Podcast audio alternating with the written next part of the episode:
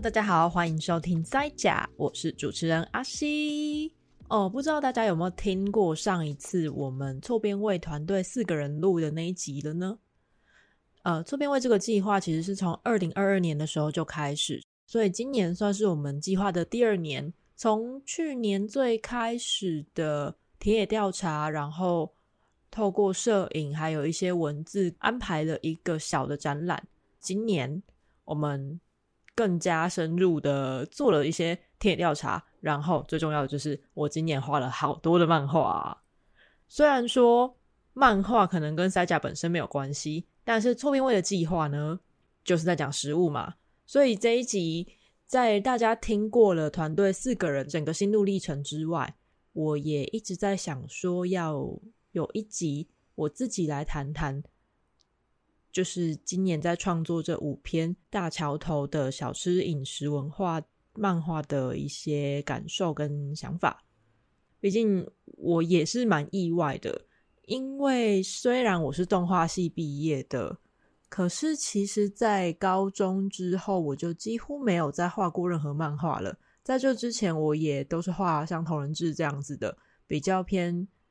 呃日系漫画的第二次创创作。而不是自创的一些故事，或者像这样子比较四格八格漫画的形式。那对我来讲，今年是很特别的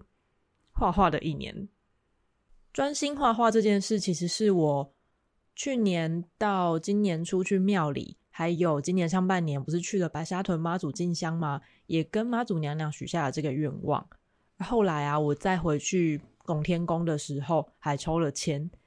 问说：“诶，妈祖娘娘，请问，如果我今年想要专心的准备画图、准备作品，然后之后希望可以呃出国，譬如说数位游牧啊，或者是用任何的方式，用创作的这个途径出国的话，这件事是可行的吗？”在这边偷偷的跟大家透露了我许的这个小愿望，结果我抽到了一个可以说是大吉的签呐，所以今年也就比较任性的在。专心在做这件事情，大家可能呃会觉得奇怪，说：“诶，为什么分到 season three 了，就是第三季了？结果更新的频率变得这么低，然后可能现实动态上的更新也比较少一点。其实就是因为我从嗯八月左右开始，八九月我在上呃 Lab Two D，就是一个建模软体的课程，那一边慢慢的在准备我的。”呃，要申请漫画创作补助的一些前置作业，就包含整个漫画的分镜啊、角色设定，然后还有世界观跟一些比较详细的设定组成跟各回的脚本，都跟着我的责任编辑朋友一起把它拉出来，而且花了很多时间在打磨这个故事跟角色的细节设定。嗯，光是第一回的分镜，我们大概就。呃，现在大概是二十八页左右吧，我们就前前后后开会了六七次以上，还在修这个分镜，嗯，所以其实算是一个蛮愉悦又痛苦的过程。这就是就是跟大家稍微分享一下我最近的生活大概都在做些什么。那当然，大家听到下一集就是这一集之后呢，我会再做一集来分享最近在限动上 PO 的我今年七月跟十一月。中，也就是刚过去录音前的那一个周末，去做了跟食物设计还有说故事相关的工作坊的讲师。我会用一集的时间来跟大家分享，诶，我是怎么样规划这个工作坊跟一些收获，真的是非常有趣的活动经验。那我们再回到最开始，我刚刚说在画错边位漫画时的整个历程，其实最开始啊，我二零二二年加入这个团队的时候。甚至精确来说，不应该讲加入，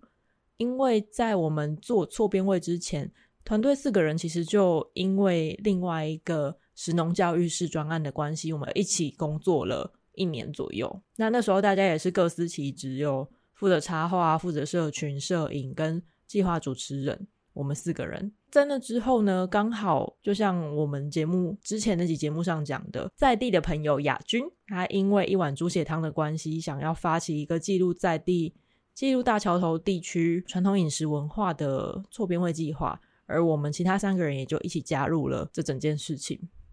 也因为跟亚君很好的关系，我才更加认识了那一带到底有哪些好吃的东西，然后更加认识了好吃之外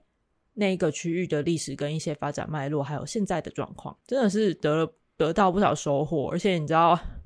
我之前一直非常非常的怀念在高雄啊，或是台南嘉义吃到的欧贝切，还有香肠瘦肉，就觉得哈哈，北部怎么都没有好吃的黑白切，但真的。经过了错编位，我发现大同区大桥头这边的黑白切有够好吃，完全不逊于中南部的口味。可能因为认识店家的关系吧，我觉得又更好吃了一点。但这边没有开地图炮，我没有这样子，就是也欢迎大家推荐，就是各种其他好吃的下水啊、黑白切之类的，我非常非常的喜欢。那我们第一年跟第二年做的事，就慢慢的这样推进，从最开始的先去陌生开发不同的店家。然后到第二年，当然还是有新的受我们采访的在地伙伴或是在地的店家。那也有一些是已经接触过，但第二年我们有了更深度的合作。一开始我们只是采访跟拍照，但今年把采访的东西转换成漫画之后，有一些故事必须要写得更深一点，而且要更加的，嗯，去转译这采访内容。第一年的时候，我其实比较没有参与这个转译，因为我不是负责拍照的人，我也不是负责写最后文字的人，我主要画的是所有受访者的 Q 版的速写。但今年我要跟 Ruth 一起合作，把他们的故事还有我们采访的逐字稿转化成漫画，所以我就变成了很算很重要的主力吧。身为一个漫画的创作者啊，我觉得最难的。并不是把东西画出来这件事，而是每一场采访可能都会是一到二三个小时的事情。那当采访者，他其实在讲的是他一生的故事，一生的故事要能够在两三个小时之内讲完就已经够厉害了。那要如何再把它转化成一到两页，总共四到八格的漫画呢？那当然不可能全部的东西都把它画进去，所以我必须要跟 Rose 在讨论我们要选择哪一段来画成漫画。但当然这就跟我们我们彼此就是或者是我们自己诶对于故事的喜好会有很大的影响。像是夏路仔 L.R 这间米苔目啊，我当时就被呃阿桃阿姨跟先生一起创业，然后用一间店养大五个孩子的故事，就是深深的感动了。然后我就想起啊，他曾经说过，他们会在半夜的时候，两个人骑着脚踏车到台北的滨江市场那里去采买，然后再骑着脚踏车回来，前处理所有的食材，包含猪下水啊，或者是一些蔬菜等等各式各样的东西。我心中就出现了一个画面，就是一个充满了星光的黑色天空，充满了星光的夜幕下。脚踏车骑经骑经路边，那整个安静的街道里就只有几盏规则排列的路灯。一个静谧的夜晚，还有这样的身影在咕噜的转动，忙碌准备着食材的身影。然后，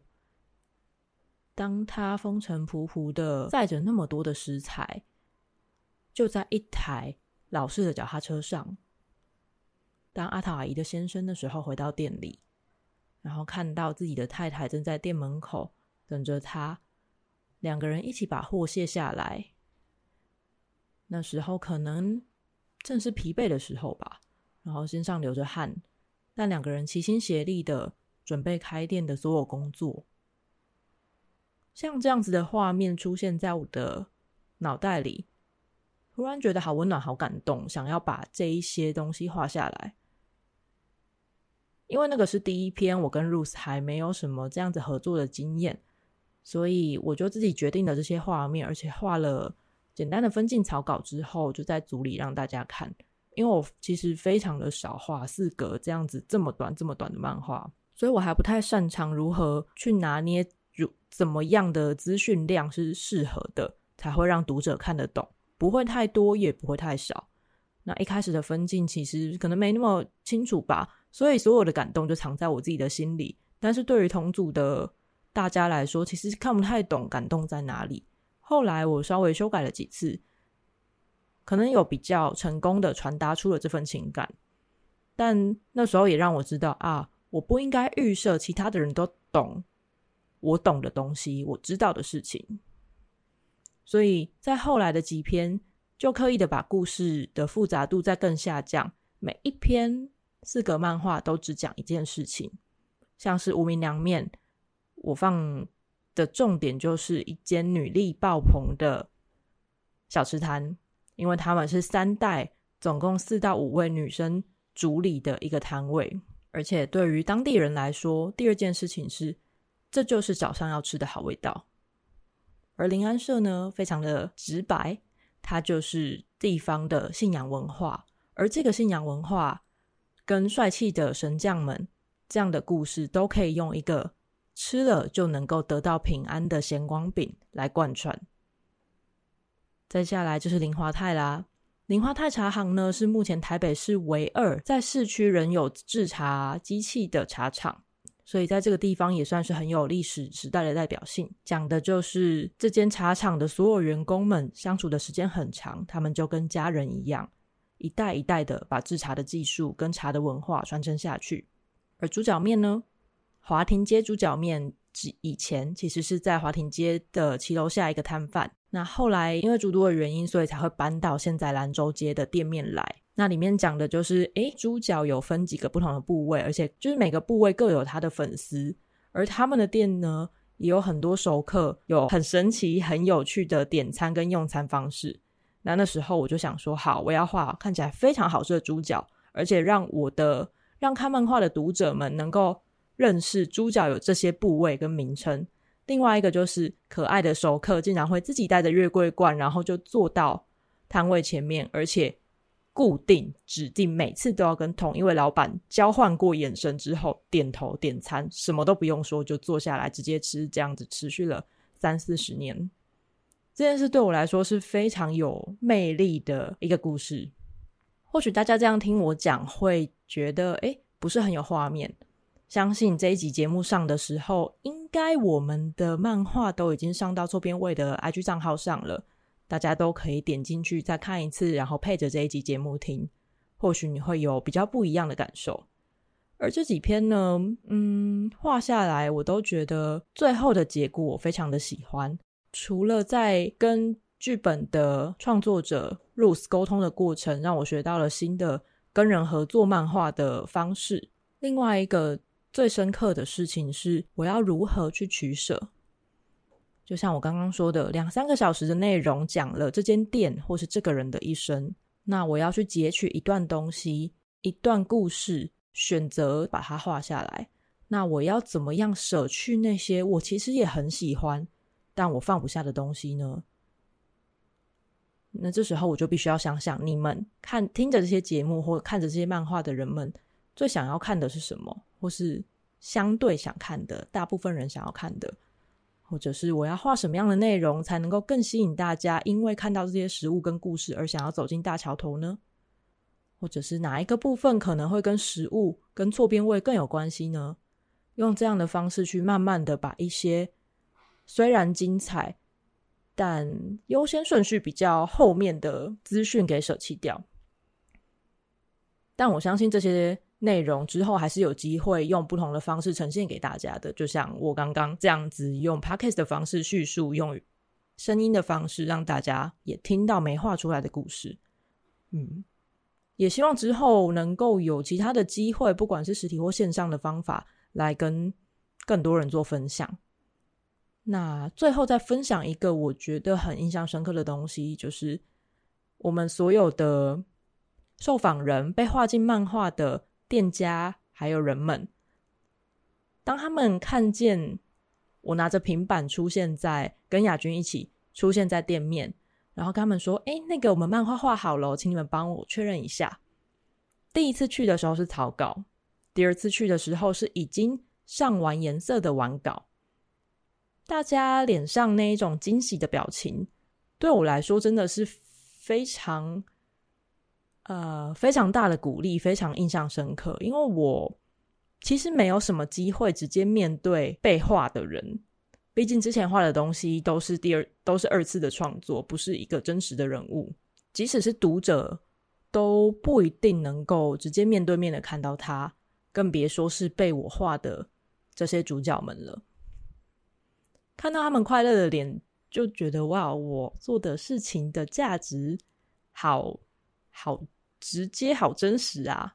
虽然后续带来什么样的效益我还不知道，但我知道他们的故事已经被用某种方式用我自己的笔给记录下来了。所以很希望大家听完这一集之后，可以去看看这些漫画，可以给我们一些建议或者是回馈。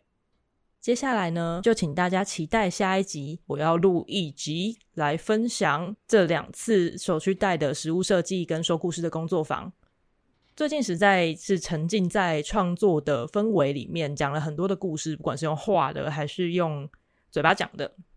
我很享受这样子的过程。那如果你对这一集节目，或是对其他主题有任何想要许愿的，或者是有什么想法的话，都很欢迎在 IG 上面或是脸书上面传私讯给塞呷，都是西哥我会回应大家的私讯。也很欢迎大家在 First Story、Spotify、呃 Apple Podcast 上面给我们五星的评价和留言。我真的觉得做作品之后得到任何人的回馈，不管是正面的、负面的，都会还蛮有力量的。嗯，那我们就下次再见喽，拜拜！我要去拔智齿啊，拜拜。